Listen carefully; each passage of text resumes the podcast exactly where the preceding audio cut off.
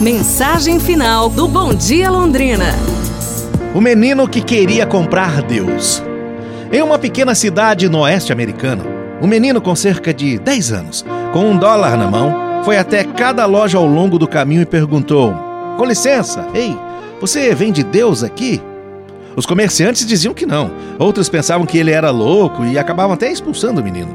Enquanto escurecia, o menino tentava ainda conseguir uma resposta à sua pergunta, quando entrou em uma certa loja. Escuta, com licença, você vende Deus aqui?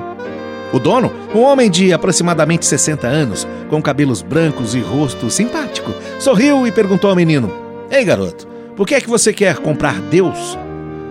Ao ver que alguém finalmente o respondeu, a criança começou a chorar e disse ao homem: Meus pais morreram antes do tempo Agora meu tio está cuidando de mim, mas alguns dias atrás, enquanto trabalhava, ele caiu do andaime e está em coma. E eu ouvi o médico dizer que só Deus pode ajudá-lo. Então eu tenho que comprar Deus para dar ao meu tio e assim ele poderá sarar. Os olhos do homem se encheram de lágrimas e ele então perguntou: Quanto dinheiro você tem? Um dólar, respondeu o menino.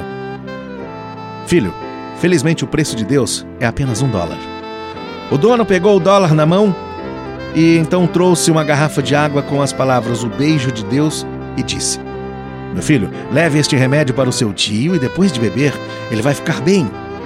Sentindo-se muito feliz, a criança correu para o hospital com a garrafa mágica. No hospital, a criança imediatamente gritou: Tio, tio, eu já comprei Deus, você vai ficar bem. No dia seguinte, o hospital recebeu um grupo de especialistas médicos de renome.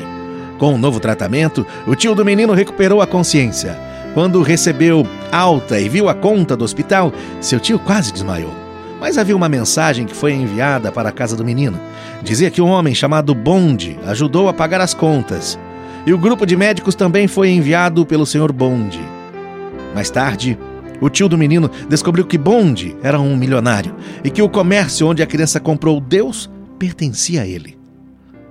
Com essa mensagem, quero te dizer que você tenha a fé desse pequeno menino inocente. Ele, em sua simplicidade, acreditava que Deus era capaz de solucionar seus problemas. É isso, pessoal. Amanhã a gente se fala. Ótimo domingo a todos. Um abraço, saúde e tudo de bom!